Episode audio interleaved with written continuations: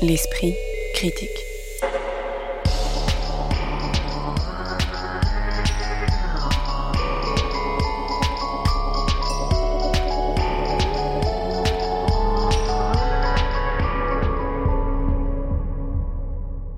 Mediapart. Bonjour tout le monde et bienvenue dans ce nouvel épisode de l'Esprit critique consacré à la littérature. On y évoque deux livres reliés par une certaine idée de la biographie mais aussi du silence. L'un intitulé Un long silence interrompu par le cri d'un griffon est signé Pierre Sange et convoque la vie d'un mystérieux russe auteur d'une étrange encyclopédie du silence. L'autre, dont le titre est La femme silencieuse, est un récit de la journaliste Janet Malcolm en forme de réflexion sur ce que l'historien François Doss nomme le pari biographique à travers les vies croisées de la poétesse Sylvia Plath et de son mari Ted Hughes. Entre ces deux ouvrages, on parlera de Jean, le premier roman de Seinabu Sonko, également compositrice et chanteuse sous le nom de Naboo. Pour en discuter aujourd'hui, Lise Wajman, professeur de littérature comparée qui chronique l'actualité littéraire pour Mediapart, Pierre Benetti que vous pouvez lire chez notre partenaire En attendant Nado et Blandine Rinkel, écrivaine, critique et musicienne. Bonjour à tous les trois. Bonjour. Bonjour un long silence interrompu par le cri d'un griffon. Derrière ce titre étrange se cache le dernier ouvrage de Pierre Sange, auteur de plus d'une dizaine de fictions aux éditions verticales, un livre composé en deux parties.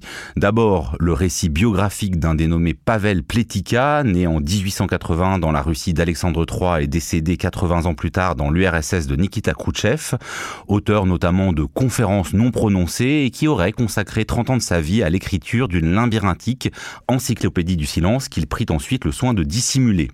Puis une seconde partie dans laquelle Pierre Sange propose de larges extraits de cet abécédaire censé avoir été récemment retrouvé, avec des entrées aussi diverses que Colloque des chiens, Erasme, Extinction de voix, Golem, Cary Grant, Hamlet, Huître, Lèvres, Marmelade, Mime, Opien, Oreille, Phraseriste, Quaker, Tertullien ou Vancouver.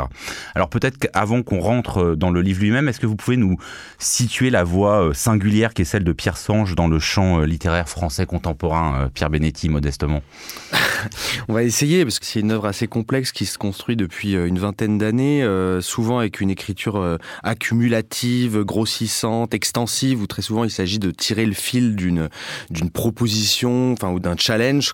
Donc par exemple, Pierre Sange a quand même proposé une suite à Moby Dick, c'est-à-dire la, poursuite de, la chasse à la baleine par Acab. Ça s'appelait Acab Sequel en 2015. Le dernier livre qu'il a qu'il a publié en 2020, Projectile au propre, qui était quand même un, assez bon titre. On parlera de, celui-là tout à l'heure.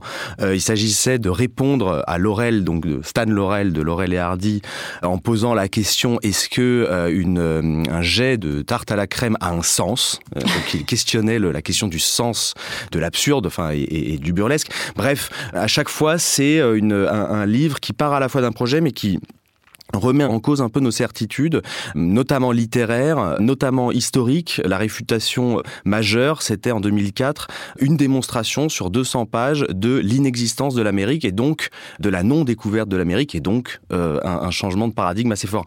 Euh, donc c'est un peu une, littérature assez érudite, enfin très érudite, mais qui retourne systématiquement l'érudition dans un jeu que je trouve assez brillant, euh, virtuose, avec des phrases qui retombent jamais là où on les attend et qui me une littérature qui me fait parfois penser à, à je sais pas, une littérature du pétard ou du. J'ai l'impression d'un d'un enfant. Une nouvelle qui, euh... catégorie, littérature du pétard. euh, le pétard au sens qu'on fait éclater. Hein, oui, oui. Euh, non, mais j'ai l'impression d'un enfant qui se bouche les oreilles en attendant que la mèche atteigne le baril de poudre. Quoi, il y a quelque chose de l'ordre de, de l'effervescence comme ça. Enfin, en tout cas, moi, ça, me, ça me plaît beaucoup. Et, effectivement, alors euh, Blandine Trinkel, il y a aussi dans ce livre hein, cette dimension à la fois ludique et très érudite. Moi, je me suis demandé comment est-ce que vous l'avez lu, c'est-à-dire en essayant de comprendre et d'apprendre tout ce qu'on peut euh, y lire, ou alors justement en vous laissant euh, porter un peu dérivé parce que il euh, y a tellement de références, de noms que euh, c'est sans doute pas possible, en tout cas en première lecture, de tout appréhender en comprenant tout, non?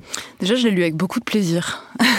enfin, je trouve parce que là, on a, on a l'idée d'un écrivain très cérébral, et mmh, moi, j'ai pris vraiment beaucoup de plaisir, mmh. et notamment du plaisir sensoriel, quoi. Enfin, cérébral qui joue au pétard. Hein.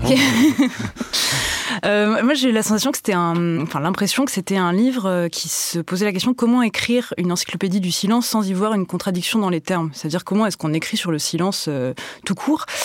Et, souvent, quand on écrit, quand on veut écrire, c'est un peu à ça qu'on aspire, à moins de bavardage, c'est-à-dire à, la fois à plus de silence et plus de paroles au sens euh, fort du terme. Et donc je me suis dit que c'était vraiment une question d'écrivain, quoi, et qu'il avait mis en place toute une stratégie narrative en fait pour résoudre cette contradiction. Comment écrire sur le silence? Donc stratégie narrative où il crée un personnage visiblement, Pavel Pletika, donc que vous avez évoqué, qui après avoir été un musicologue bavard donc décide de se taire. Et donc ça, c'est la première partie, c'est le début de la stratégie narrative. Et puis le deuxième, c'est euh, justement l'embryon de cette encyclopédie du silence, parce qu'il sait bien que lui ne va pas pouvoir épuiser une encyclopédie du silence, donc il en met seulement des, traces, ce qui lui est permis par le fait qu'il a créé un personnage. Et la forme du livre épouse le fond, c'est-à-dire que d'abord, on a des, phrases à virgule euh, très longues, très... Euh, bavarde, ça, paraît très péjoratif, alors que moi je les trouve très belles ces phrases, mais des, voilà, des longs paragraphes, ça parle, ça parle, ça parle, ça parle. Et puis, peu à peu, on va vers le fragment. Donc euh, on va vers le silence jusqu'à la fin du livre où ça se referme, et en effet, c'est le silence. Lise?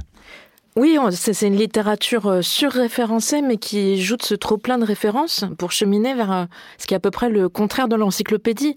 C'est pas une tentative ordonnée d'épuisement du monde, c'est plutôt un trajet vers la rêverie, vers l'anecdote mm. dont on comprend pas complètement le sens, vers la suspension du jugement, vers l'émerveillement euh, devant un détail, vers toute cette vie qui file complètement insensée, mais, mais complètement admirable. Peut-être on peut lire un extrait, c'est la première page du livre. Achille, à la poursuite de la tortue, l'histoire sempiternelle, connue par cœur et bientôt assommante, si souvent répétée par la tortue, moins souvent par Achille, ou même jamais de honte, et s'il la racontait, ce serait pour la dire autrement, il dirait parcourir la moitié du chemin, puis la moitié de la moitié, et ainsi de suite jusqu'à se tenir immobile à deux doigts de son but, convaincu de ne jamais l'atteindre, voilà ce que j'appelle le bonheur. Il faut comprendre, se tenir assez près pour tout connaître dans ses moindres détails, avoir le temps devant soi, clouer sur place, admirer à l'œil nu la chose sans importance, l'étudier mais sans l'égratigner, sans lui faire subir l'affront d'une capture, et en se passant de la victoire bon gré mal gré, une forme rare de repos. Il y a sans doute des lits exprès pour ça.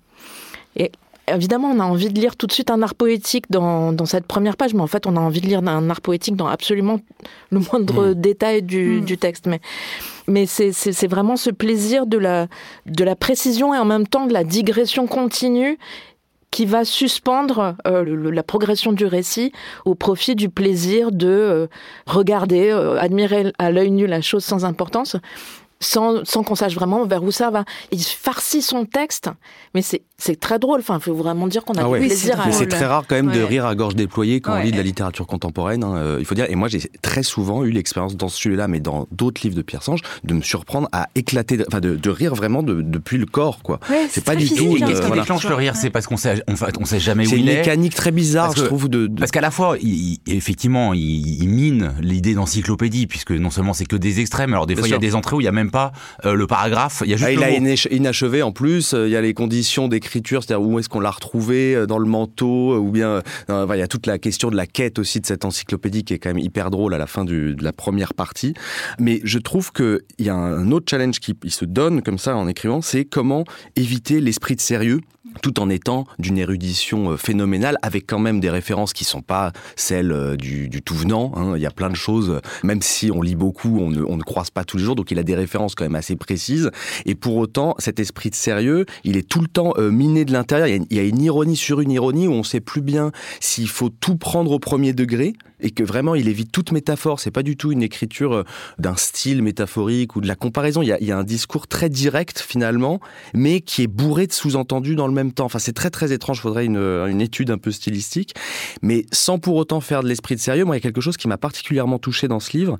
C'est par deux fois la mention de l'hospitalité du mmh. projet de Pavel Pletika. Mmh, Donc, il y, a, il y, a, un passage où il dit son non-étonnement est la preuve de son hospitalité, mmh. la faculté de tout admettre, absolument tout, la coutume et l'extravagance le nombreux et l'unique, la répétition et l'anomalie, tout admettre de la même façon en accordant à toute chose le même droit à l'existence, puis appliquer la même pensée jamais lasse, jamais avide d'enchantement. Et un peu plus loin, on lit une encyclopédie du silence, c'est selon Pavel Pletika l'hospitalité faite à toutes les variétés de silence. Et en fait, peut-être que derrière l'aspect euh, de gag ou de, de, grande farce que prend ce livre et, même d'autres livres là de, Pierre Sange, il y a quand même une éthique de l'écriture, il y a un projet dissimulé qui est de l'ordre de l'accueil enfin, du, monde tel qu'il est et tel qu'il faut l'absorber par l'écriture. Quoi. Enfin, il y a quelque chose assez, euh, assez beau là-dedans. Mais effectivement, le terme d'éthique de l'écriture, il est sans doute important parce que cette écriture fragmentaire, elle peut évoquer évidemment les écritures des grands moralistes hein, qui s'exprimaient par fragments et on a l'impression que c'est pas simplement l'idée de dire bon bah voilà le silence peut être polysémique il y a des silences outrés des silences taiseux des silences variés. Ça va beaucoup plus loin que ça non? En fait ça fonctionne un peu comme un cabinet de curiosité. Enfin moi j'ai enfourché cette euh, comparaison là pour comprendre comment fonctionnait le texte. Je pense qu'il y en a d'autres qui sont possibles. Mais ces cabinets de curiosité c'était ces petites pièces dans lesquelles des collectionneurs euh, amassaient des trésors variés. Et donc on a à la fois la précision du détail, avec euh, parfois des références qu'on connaît, et on voit qu'il bidouille un peu, il déplace. Socrate est présenté comme étant mm. célèbre pour avoir épousé Xantippe, donc sa femme qui, était, qui avait une réputation de mégère. Bon, enfin voilà des petites choses comme ça. En même temps, ça construit un ensemble complètement disparate. C'est vraiment euh, cette éthique de l'hospitalité que Pierre soulignait. Et en même temps, le micro renvoie au macro. Le, détail mm. contient le monde mm. tout le temps. C'est pour ça que c'est grossissant. Il y a des effets de, zoom ou de. C'est assez étrange. On a, on a, une, une, saisie quoi de chaque détail avec un, un œil un peu obsessionnel ou, ou compulsif. Je, juste, je, termine euh, euh, cette analogie en, reprenant ce que disait Pierre hein, autour de, de l'hospitalité. Il se compare à un collectionneur décidé à retrouver coûte que coûte le dernier échantillon par ailleurs dérisoire, mais prêt à remplacer en cas d'échec son obsession par la désinvolture. Donc à la fois, il faut être super précis et en même temps, ça fait rentrer tout le temps ce qui mm. dérape, la digression, mm. le... Voilà. Blandine bah, Ouais, moi, cette, cette logique de capsule, disons, qui renvoie à toujours quelque chose de beaucoup plus vaste, vaste pardon, alors que c'est mis en capsule, ça m'a fait penser en fait à la logique des morceaux de musique. Et je, je crois que lui est musicien, Pierre Sange. Mm-hmm. Tu, oui, connais mieux ça. Il, en parle il a enseigné la musique. Et évidemment, cette obsession pour le silence, on ne peut qu'y voir aussi quelque chose de très musical, parce que son écriture l'est très musicale, et puis après, l'obsession pour le silence l'est aussi. Moi, ça m'a fait penser un peu à, une sorte d'équivalent de, de John Cage euh, en, littérature, quoi. Quelqu'un mmh. qui produirait de la musique, qui, avec aurait cette érudition. Avec de l'humour. et sur le, sur le silence, sans encore. C'est ça aussi le danger de commenter un, euh, un livre pareil, c'est de remettre du sérieux ou de quelque chose qui ferme un peu le sens mmh. euh, là où il l'ouvre systématiquement. Mais quand même, moi, je trouve que c'est absolument pas anodin que ce Pavel Pletika euh, non pas choisisse le silence à la Rimbaud, euh, le retrait du monde. Il écrit une encyclopédie du silence en Russie soviétique au moment où il est extrêmement dangereux de parler, encore plus pour un bavard invétéré comme il est. Et je trouve que là, il y a quelque chose de qui rejoint ce que je disais là tout à l'heure de cette éthique où il s'agit de réfléchir à comment on fait pour continuer d'exprimer quelque chose dans une situation autoritaire. C'est par exemple le hein, dans la persécution ou l'art d'écrire hein, qui montrait que dans chaque situation de persécution, eh bien, on écrit entre les lignes, on trouve des, manières de, de faire. C'est aussi ce que disait euh, Pierre Laborie, l'historien, à propos de la situation de l'occupation en France, où en fait il y a eu plein de situations de silence qui étaient des modalités d'expression. Sauf que là, ça passe par euh, plein de détours, énormément de détours assez euh, réjouissants. Lise. Et justement, il cite discrètement, enfin, il cite Stephen Dedalus, c'est-à-dire Joyce, qui, mm. qui dit qu'en gros, il y, a, il y, a, trois armes à la disposition du poète, le silence, l'exil et la ruse. Et bien sûr, c'est pas un hasard si enfin, il prend cette biographie fictive de quelqu'un qui a connu euh, voilà le, la Russie soviétique pour faire cette encyclopédie du silence, mais on, est, on se demande dans quelle mesure, là, il ne s'agit pas aussi pour Pierre Sange euh, d'exprimer quelque chose de sa propre euh, mmh. impuissance à dire dans un contexte mmh. qui est celui de notre mmh. présent. Et alors là-dessus, sur justement, il y a un moment assez intéressant, je trouve aussi, sur le fait de placer son motif, sa biographie dans l'époque soviétique, c'est quand il dit que ce Pavel Plevika était fasciné par les ersatz Mm. Euh, que Sange désigne par la presque authenticité. Mm. Est-ce que ça, ah ben, c'est une bonne définition au fond de, mm. de, de, ce qui fait aussi lui Quand il dit, pour certains Russes de l'époque, continuer de vivre dans ce monde de ressemblance approximative suppose d'avoir de l'imagination et de ne pas hésiter à s'en servir comme on se débrouille au marché noir. Là, c'est une bonne mise en abîme de ce qu'il fait, non, euh, Blandine Rinkel Ouais, ouais, j'ai adoré cette page sur les ersatz, mais je trouve que de manière générale, euh, il rend une sorte d'expérience sensorielle de la révolution russe à travers plein de petites touches. Par exemple, je pense à début du chapitre chapitre 12 où il dit avant la révolution, parfois, pas toujours, l'homme russe s'épuisait dans d'immenses espaces, toute sa force s'évaporait au passage d'une pièce à la pièce voisine, désormais concentrée en un seul point, un seul ici, immodifiable. Chaque locataire sait du même coup ramasser son énergie et faire de son existence un résumé concis. C'est, ouais, ça dit énormément sur ce que c'est que la non, mais révolution. effectivement, alors qu'on avait parlé ici euh, du match du Kremlin qui euh, convoquait en fait tous les clichés sur la Russie, Ouais. là c'est fait Ah. par petites touches beaucoup plus fines. Ouais. Et de la même euh, manière, enfin, on a parlé dans une précédente émission de- d'un livre de Volodine. Pour moi, c'est une expression de Volodine, c'est l'humour du désastre. C'est-à-dire que Mm. c'est- systématiquement une saisie de ce qui se passe de plus poignant, de plus euh, dur, de plus... Parce que quand même, cet homme qui se réduit au silence et qui passe 40 ans à, à composer une, une encyclopédie du silence qu'il va dissimuler. Enfin, je ne vais pas donner le- la chute du la chute de la première partie euh, biographique, puis elle est quand même- géniale. Il y a quelque chose de poignant et en même temps, c'est un. Il n'oublie pas l'esprit de facétie qui anime quand même la joie du roman, parce que mine de rien. Il nous invente un personnage dont à un moment on a quand même un énorme doute. Enfin, je a sais pas s'il a été cherché, partagé. hein. Voilà. Ouais, ouais. Il y a quand même un énorme doute sur. Mais attends, de, de quoi on parle? Est-ce que euh, de la même manière qu'il parlait de Stan Laurel il y a, deux- il y a trois ans, il nous parle finalement d'un Pavel Pletika J'ai eu un énorme doute, mais ça c'est la joie du roman. Un long silence interrompu par le cri d'un griffon de Pierre Sange, c'est donc publié aux éditions Verticales. L'esprit critique. Mediapart. Jean au pluriel est le premier roman de Seynabou Sonko paru chez Grasset au début de cette année. Seynabou Sonko est née en 1993, elle est également musicienne sous le nom de Nabou et son premier roman met en scène une jeune femme, Penda, qui vient de démissionner de son métier de caissière dans une supérette d'un quartier populaire en voie de gentrification de l'Est parisien. Elle évolue au milieu de personnages réels, sa grand-mère guérisseuse, mamie pirate dont elle pourrait apprendre les secrets, son voisin Jimmy embarqué dans un hôpital psychiatrique, sa grande sœur Shongo ou encore Chico, un petit dealer avec lequel elle a grandi. Mais elle est aussi entourée de ces êtres invisibles à qui ne sait pas les voir, les djinns, ceux des autres, mais surtout le sien qui a la particularité d'être, comme elle l'écrit, blanc, du genre blanc de chez blanc, tandis qu'elle est noire. Alors peut-être, euh, Lise Wachman, une première question sur la langue et le rythme de l'écriture, parce que c'est peut-être ce qui est le plus important dans ce livre assez court, euh, dans lequel l'intrigue demeure assez ténue. C'est une langue très oralisée, avec des élisions, des mots étrangers, euh, comme bangala, qui désigne le pénis, mais plus particulièrement d'un homme noir, ai-je lu, des verlans, gaulerie, teco, deux spi pour speed. Est-ce que cette euh, mise par écrit d'une langue jeune, venue de la rue, vous a euh, convaincu, fait de l'effet, ou bien seulement dans les moments, c'est vrai que moi, euh, voilà, je pense que j'ai été assez am- ambivalent, c'est-à-dire que quand j'entends gaulerie ou teco, je vois immédiatement la référence, ça m'intéresse pas tellement. Quand, par exemple, elle parle d'un pique-nique tard romantique, ça je connaissais pas, ça m'a plus intéressé.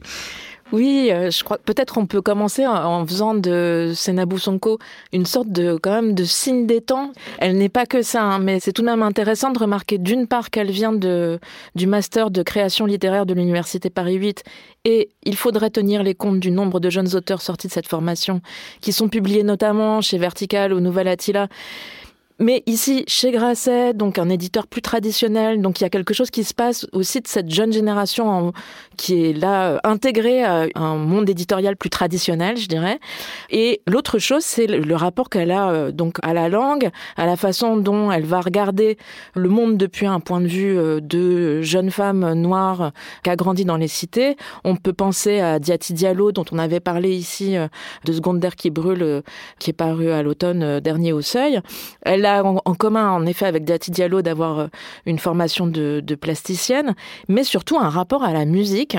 Et euh, il va s'agir de faire pulser la langue. Et au fond, quand je la lisais, je me disais, il se passe la même chose un peu en littérature en ce moment que ce qui se passe en chanson avec Aya Nakamura qui elle est franco-malienne et non pas franco-sénégalaise, mais c'est la même génération, c'est cette invention d'une langue contemporaine complètement créolisée, d'arabe, d'argot parisien, de bambara, etc. Et ce que défend euh, dans son livre, c'est précisément ça. Et à cet égard, le personnage emblématique, c'est la grand-mère de l'héroïne, donc Mamie Pirate, qui porte une coiffe bigoudaine parce qu'elle s'en est entichée en voyant une pub pour le couscous Tipiac. Je cite, à Skip, le couscous et le taboulé sont des plats bretons. C'est tout le livre dans ce plaisir-là. Et précisons que mamie n'est pas, euh, ça veut pas dire mamie, ça veut pas parce que vous avez dit la grand-mère, c'est son prénom. ouais. Même si c'est la grand-mère. Même si c'est la. De toute façon, écrit-elle, aujourd'hui tout le monde dit wesh, alors il faut créer de nouveaux codes, dépoussiérer les anciens mots, en inventer d'autres parce que la langue à elle seule est devenue une start-up.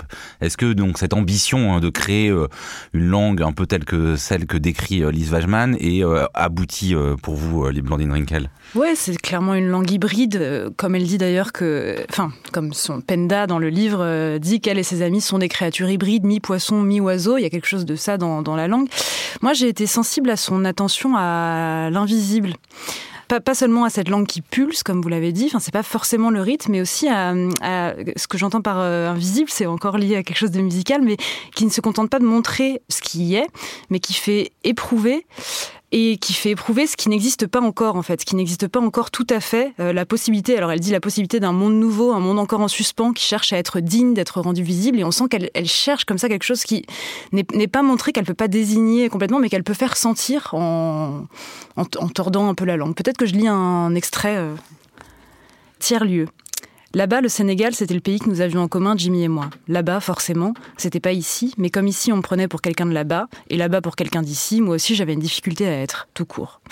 La première fois que j'ai pris l'avion, j'avais 12 ans, c'était pour le Sénégal, là où Jimmy était né, où il avait vécu les deux premières années de sa vie. Juste avant notre départ, à Mamie, Shango et moi, il était passé nous voir à la baraque. Le pauvre, il avait qu'une envie, c'était de partir avec nous sur la terre de ses ancêtres, comme il disait. Ses ancêtres, c'était son père, parce que sa mère, même si de base elle est blanche, la couleur qui prédomine sur son visage, c'est le rouge ketchup, je l'ai déjà dit. Une femme rouge, un homme noir, ils auraient pu faire plus subtil que de mettre au monde un gamin schizo, franchement. Et pour les pères, faut inventer une couleur spéciale, celle de l'absence. C'est vrai, ils font des gosses, portent des costards à l'occidental, disent qu'ils vont acheter des cigarettes et hop, plus personne. Sur euh, justement la manière dont euh, Seynabou Sonko aborde la question euh, alors de la peau, de la race, euh, du pigment.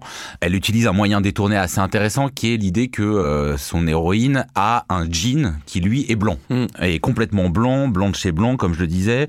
Elle parle aussi du jean de sa sœur Shango dont elle dit, je la cite, je peux pas le supporter. Il a une tête à s'appeler Guillaume, à porter des vêtements trop grands pour lui et à prendre soin de laisser dépasser de sa poche le titre du bouquin qu'il lit.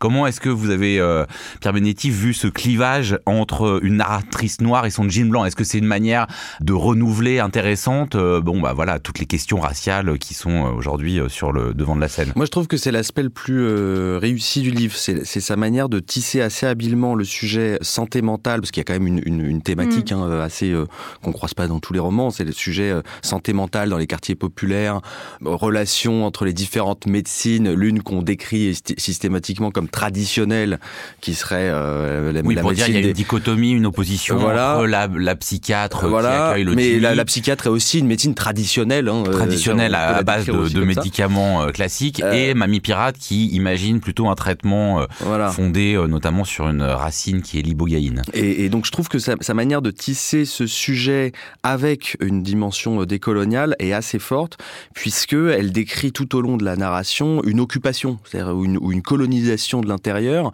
avec ce, cette, euh, cette partie euh, d'elle qui lui dit de refuser ou de d'expulser, euh, au, sens vraiment euh, fort, d'expulser son identité noire et de jouer à la blanche, enfin de faire en sorte qu'on oublie qu'elle soit noire et de- aussi de par exemple de minimiser les actes de racisme ordinaires. Il y a une scène dans un bus qui est quand même assez assez parlante là-dessus. Il y a son jean qui lui dit mais non finalement c'est pas si grave. Donc je trouve que ça marche bien là-dessus.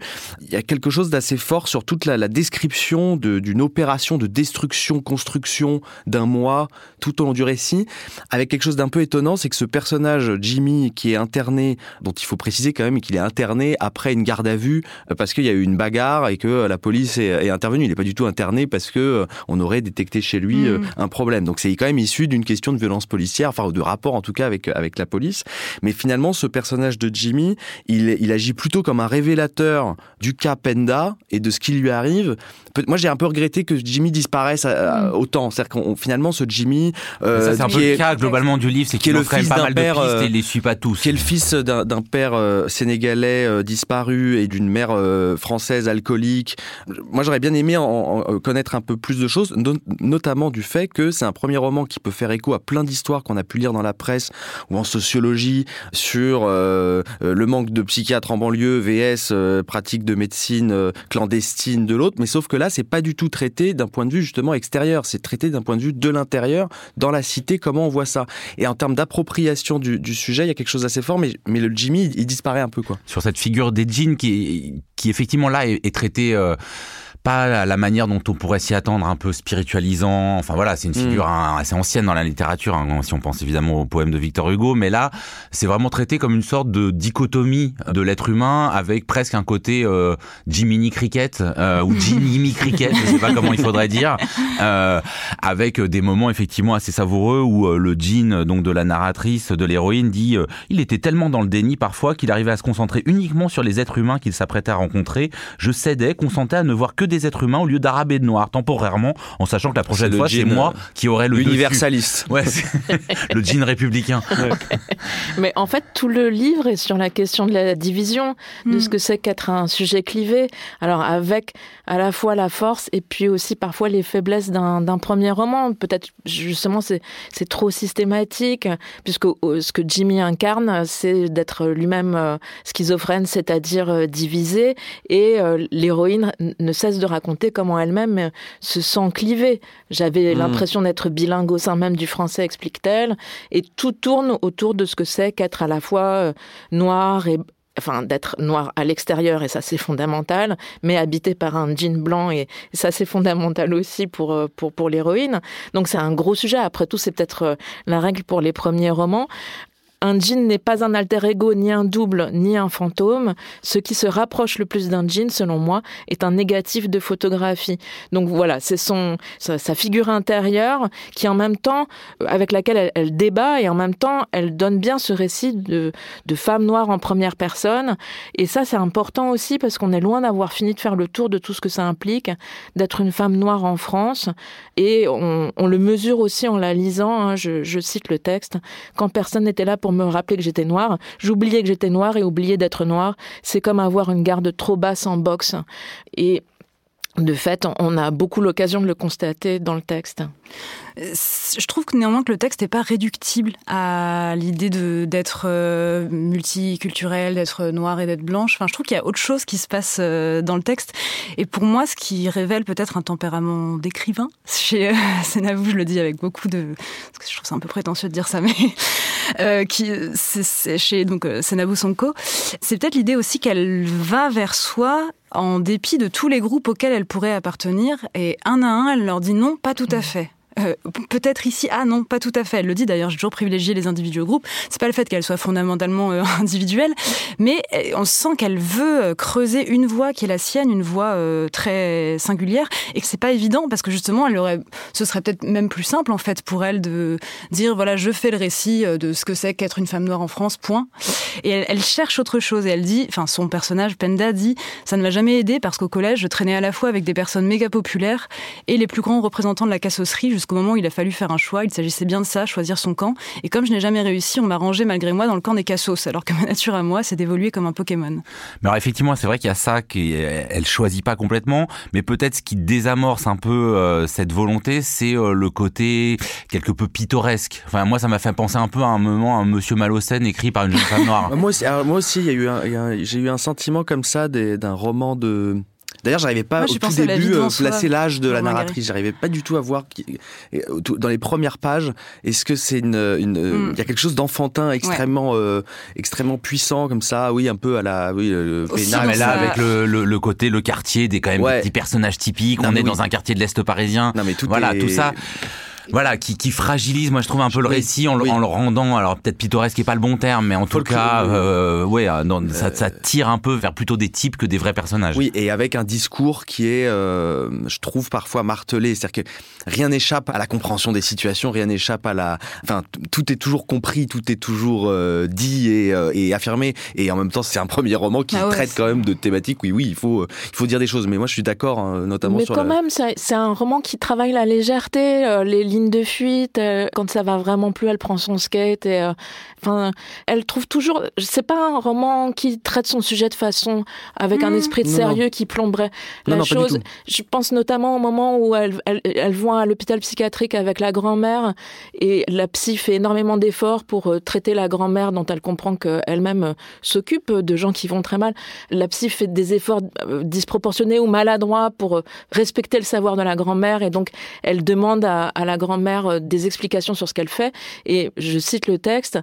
Mamie s'est adressée directement à moi. Elle a dit T'imagines, Penda, si je dois expliquer à tous les blancs que je rencontre en quoi consiste mon métier, je travaille plus, c'est pas écologique.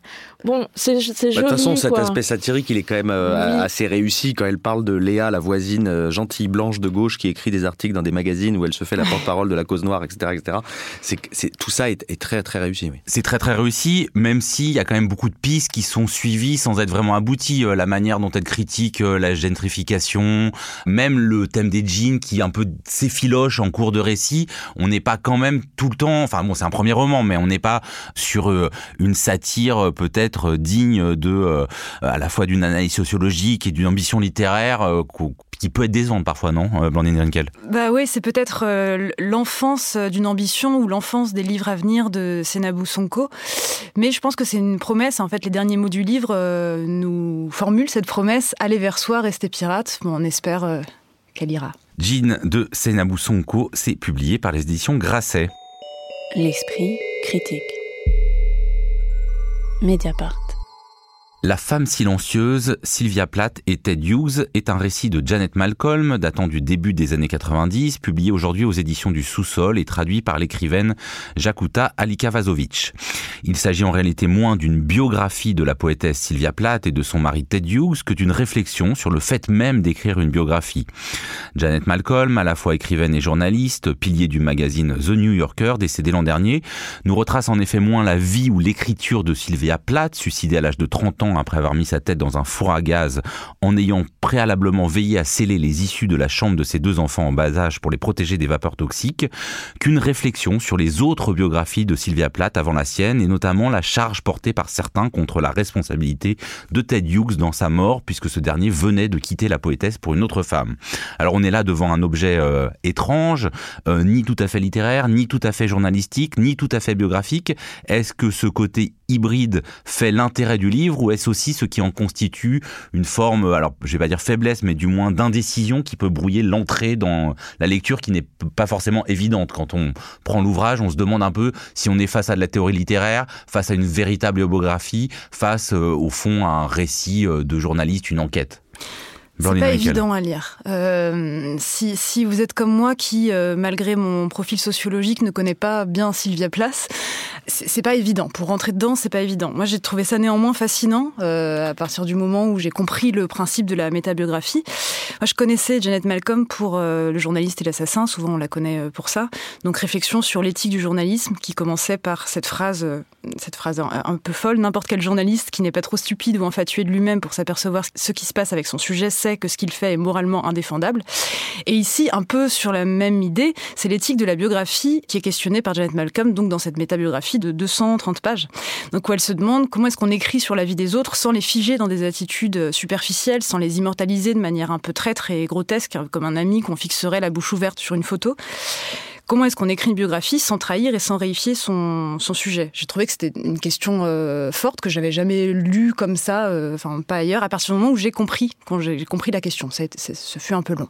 Pierre Benetti. Je trouve qu'il faut quand même, à minima, s'intéresser un peu à l'histoire de, Sylvia Plath et, Ted Hughes euh, pour lire tout le livre. Je trouve qu'il y a des longueurs et une masse de détails, de citations, de rencontres avec les différents biographes ou, membres des, clans euh, Hughes et, et qui fait qu'à un moment, toute cette masse rassemblée peut sembler relativement trop importante vis-à-vis de, de la teneur de l'énigme. Parce qu'en fait, l'énigme, c'est mais pourquoi donc se sont-ils tous acharnés sur ce pauvre Ted Hughes?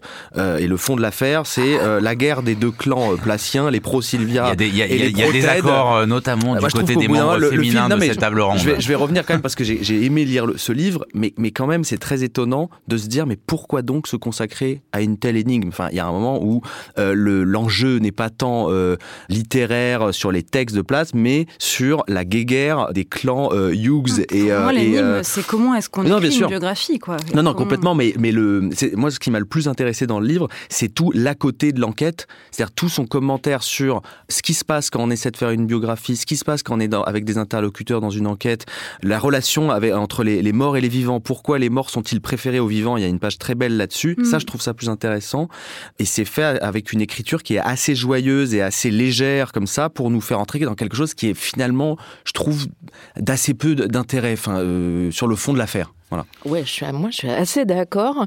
Et d'ailleurs, du coup, euh, je m'interroge un peu sur euh, la politique de traduction. Enfin, les éditions du sous-sol ont on enfin, apporte énormément, je trouve, au paysage euh, littéraire contemporain en traduisant beaucoup de non-fiction euh, en français. Mais là, il y a ce point qui est qu'en fait, si vous ne connaissez pas la, le, le, les textes de Sylvia Plath, et en fait, en France, on les connaît quand même moins que dans les pays anglophones, vous ne la lirez pas ici et vous ne découvrirez pas les textes grâce à ce livre. Il faut attendre la page 43 pour qu'un texte littéraire de place euh, soit évoqué, assez mmh. joliment d'ailleurs, et la page 71 pour voir quelques vers cités. Donc le côté méta, je ne sais pas si nous, euh, lecteurs euh, francophones, on est vraiment le bon public pour ça. Même si on peut se demander si on manque de texte précisément parce qu'il y a toute une question sur le fait de pouvoir citer ou pas les œuvres mmh. euh, oui, la dans une biographie, la question des ayants droit, qui dans le cas de Sylvia place que j'ai appelé plate tout à l'heure parce que ça s'écrit TH parce qu'on est français voilà mais bon pour euh, ben voilà est un des sujets centraux du livre mais en effet mais du coup euh, enfin moi je me suis un peu demandé à quoi bon. C'est-à-dire qu'au fond le livre s'attache à la question d'une éthique de la biographie. En effet c'est ce qu'il met en avant. Mais qu'est-ce que ça produit? On va en venir à des problèmes d'interprétation qui n'engagent pas grand-chose d'intéressant pour la compréhension de ces textes. La seule fois où une interprétation d'un texte nous est donnée c'est une lecture complètement débile d'un poème de Plath euh, écrasé sous des considérations pseudo-psychanalytiques tenues par une jeune femme dont il nous est précisé qu'elle est euh, en short et en t-shirt moulant, pour nous expliquer qu'elle avait des fantasmes lesbiens, enfin la belle affaire, quoi. Euh, et par ailleurs, il va s'agir de s'intéresser à des disputes, voire des conflits entre les biographes, des disputes qui paraissent souvent attachées à des détails si minuscules que souvent j'oubliais aussi sexe dont il s'agissait pour, à mon sens, si vous voulez retrouver l'atmosphère étouffante de vos années de collège, quand tout le monde cancanait sur Bidule qui était sorti avec chose, vous pouvez ici en retrouver la version savante et largement aussi déprimante, je vous le garantis, dans les pages de ce livre. Bon, euh, Blandine, vous, vous, qui avez mis ce livre au programme. Parce pour moi, c'est vraiment un, livre sur la fragilité de la vérité des faits. Moi, j'ai adoré en fait qu'on s'attarde sur des points euh, de détail. Euh, par exemple, il y a toute, toute l'histoire d'une lettre non envoyée. Donc, Janet Malcolm écrit une lettre à une certaine Jacqueline Rose euh, parce qu'elle, euh, il y a eu un moment dans une interaction qu'elles ont eue où elle a chopé sur quelque chose qui n'a pas été dit. Elle veut lui dire dans la lettre. Elle écrit toute une lettre pour la lui dire et finalement elle n'envoie pas la lettre. Moi, j'adore qu'un livre s'attarde sur une lettre non envoyée. C'est quoi les lettres non envoyées? Qu'est-ce qui, hmm. qu'est-ce qui, je trouve ça, euh, je trouve ça précis. Je trouve que ça, ça fait penser, moi, cette surattention aux détails. Moi, je suis d'accord avec avec Lise donc sur l'intérêt même de, de ce qui est raconté. En revanche, je suis d'accord avec avec ah, avec Blandine sur, sur le non sur tout ce qui est en relation avec la réception. Le François Hollande de l'esprit mais en même temps de la critique littéraire. Euh, non, non, je veux dire, le, tout ce qui est en rapport avec la réception d'une œuvre, de comment en fait tout ce qui a été écrit sur place va influer sur euh, sur la réception de ces textes. C'est assez intéressant, notamment. Elle elle Vous elle avez prend appris quelque chose honnêtement. Elle prend position d'une manière assez intéressante hein, dans non, le. Non, mais factuellement on est d'accord. Enfin si, peut-être on apprend plein de détails, mais euh, non, je n'ai rien, rien appris, mais je connais assez peu euh, place aussi, non, donc je m'attendais à en apprendre un peu plus. D'un point de vue théorique, sur la réflexion sur la biographie. Moi oui, parce que j'avais jamais réfléchi à cette question. Ça m'a permis d'y réfléchir et je, trouve qu'il y a plein aussi de, de, de passages en fait dans l'écriture même de Janet Malcolm qui sont pas programmatique. Par exemple, quand elle écrit euh, quelque chose sur l'écriture et le désir, l'écriture ne peut se faire sans désir, l'équanimité, la mesure, le détachement ne sont que des poses, des ruses théoriques. S'il en allait réellement ainsi, si l'écrivain s'en moquait pour de vrai, il ne trouverait pas en soi l'énergie de s'y mettre.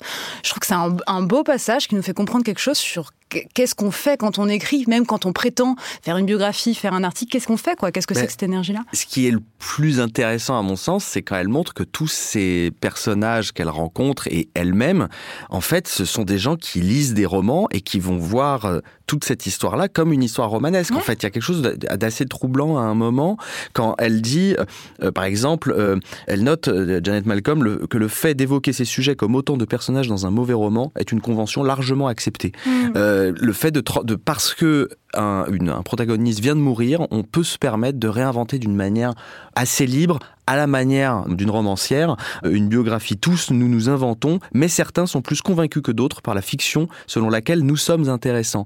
Et là où elle prend position de manière qui m'a un peu étonné, parce que contrairement au, début, où finalement elle vient à tâtons dans toute cette histoire, où elle semble ne pas prendre parti sur la vision, parce qu'on n'en a pas, on n'a pas beaucoup parlé, mais le, elle, part du principe que euh, finalement on a donné le bon rôle à Sylvia Plath et le mauvais euh, à son mari dans, la réception de toute cette histoire dramatique. Au fur et à mesure, en fait, elle prend position, elle montre bien mm. que euh, il y a eu euh, la réinvention d'un mythe Sylvia Plath au détriment euh, de plein de choses un peu plus complexes. Et la, la question la plus, je trouve, courageuse, c'est de demander, la poésie de place aurait-elle suscité une telle attention du public si elle ne s'était pas tuée? Je serais plutôt de l'avis de ceux qui pensent que non il fallait quand même oser écrire ça quand on voit le, le, la place de la place de place désolé pour le, le jeu de mots Ouais, moi, j'ai euh, beaucoup- dans le dans l'héritage littéraire J'en ai beaucoup aimé qu'elle euh, qu'elle assume euh, sa partialité. Je trouve que c'est c'est rafraîchissant en fait quand on lit une, une biographie ou quelque chose qui se présente comme quelque chose de d'un- d'un- un peu l'idée scientifique en fait qu'on a d'un travail biographique. Elle assume complètement sa partialité et elle assume que la biographie comme forme est finalement nécessairement artificielle et c'est une forme de fiction. Et pour moi, en creux, ce livre rappelle aussi qu'il faut prendre au sérieux la fiction, que ce soit euh, littérature de non-fiction avec des guillemets de fiction ou poésie faut prendre ça au sérieux parce que euh, parce que la vie est un processus en cours et que la plupart des gens se contredisent constamment en fonction euh, du moment et de leur humeur. Et que la vérité peut-être des échanges humains. Donc là je cite Anne Stevenson dans le livre. La vérité des échanges humains ne peut être exprimée que dans la fiction la poésie ou la prose Sur euh, cette question de, puisque c'est un livre non pas tellement une biographie, mais une réflexion, en tout cas ça se veut une mise en abîme de la réflexion sur la biographie, quand même, euh, Lise Wajman, moi je suis d'accord que c'est vrai que je pense que le livre souffre du fait que l'enquête est trop mise en scène, qu'on s'en fiche un peu de tous les moyens de transport qu'elle a pris pour aller voir des gens qu'on ne connaît pas, de le savoir voyage que en taxi euh, le père d'une de ses interlocutrices dont j'avais jamais entendu parler euh, joue au golf. Bon voilà, ça, ça charge un peu trop. Mais est-ce que ce qu'elle dit un moment quand même du travail du biographe, qui n'est pas sans évoquer un cambrioleur professionnel qui s'introduit par effraction, le voyeurisme et l'indiscrétion qui motivent les auteurs de biographies comme leurs lecteurs sont dissimulés derrière un appareil critique conçu pour donner à l'entreprise cette fadeur, cette solidité apparente que l'on associe à l'institution bancaire. Bah moi je m'étais jamais formulé les choses comme ça. Bon alors voilà, vous êtes euh, enseignante, euh, Non, non, mais- prof euh, de littérature. Et nous Mais pauvres Oui, pauvre mortel. Euh, euh, Non, ça, même Non, ça- moi- cette manière de, voilà, de, de, de dire que c'est une allégorie du problème de la biographie et d'essayer de Mm. creuser ça. Est-ce que ça vous a quand même pas un moment Moi, euh, j'ai trouvé qu'elle emmené elle nous livrait euh, notre lot de vérité profonde à méditer si jamais on veut se lancer dans l'écriture d'une biographie. La vérité est par nature multiple et contradictoire. mais non mais Merci. ce ton est pas le bon c'est Oui, comme ça qu'elle écrit Je suis un peu, je suis un, mais le, un peu des lieux communs mais un peu. Et, et par ailleurs, elle en profite pour faire la morale au lecteur euh, pendant qu'on y est. Et je trouve une morale assez pauvre, c'est-à-dire à la question de savoir pourquoi on, a, on peut avoir envie de lire une biographie de place. Pourquoi on a envie de lire des petites anecdotes, des détails triviaux au sujet d'écrivains qu'on aime? La réponse c'est c'est notre voyeurisme. Bon, d'accord, mais il n'y a pas que ça. Enfin, et, et, et pour le coup, moi j'aimerais bien qu'on me raconte pourquoi j'ai envie de lire euh, des biographies sur des écrivains que j'aime. Et je Mhm. pense que c'est pas seulement, bien sûr, je, ok pour le voyeurisme, mais, mais ça me suffit pas. Je trouve ça un peu court. Et je trouve que de la même façon, elle est un peu courte en pensant que comme elle explicite ses, ses propres contradictions, alors elle, elle est moralement assez Mhm. ok. Mais pas du tout. Par exemple, elle a des, elle est, elle est orientée par un point de vue super américain qui fait qu'elle juge l'Angleterre avec des critères qui, Mhm. pour le coup, l'Europe, avec des critères qui sont pas forcément les nôtres et dont ça, elle a pas l'air tout à fait consciente. Par exemple, le fait que euh, mettre, laisser voir ses appareils ménagers dans un couloir, c'est les exposer aux visiteurs. Bon, là, moi, j'entends Bon, bah, autant on a été gentil sur Jean, autant euh, Oui, mais Lise Vachman n'est pas du tout gentil avec Janet Malcolm. Je voulais ajouter un mot aussi. tu as parlé, euh, Lise, de la, de la question de la traduction proposée par les éditions du sous-sol. Il aurait fallu peut-être ajouter à l'édition du texte quand même un, je sais pas, un avant-propos, un mot sur le fait que quand même il y a un délai de traduction de, de 30 ans qui fait que la question se pose de comment on lit aujourd'hui ce livre aux Mhm. États-Unis. Elle vient de mourir, euh, Janet Malcolm. Comment elle a vu ce livre elle-même Mhm. euh, pendant euh, Oui, les parce qu'elle 20 elle, elle l'écrit 30 dans un moment où il y a un vrai débat au fond sur Voilà. Sylvia Oui. Plath Et- et, et donc, Ted Hughes, qui, J'ai- n'est- il y a- qui moi, aujourd'hui ça m'a pas fait bizarre de lire un livre, euh, déjà un livre qui est, qui est en fait paru d'abord en, en enquête de journalistique, qui est devenu un livre.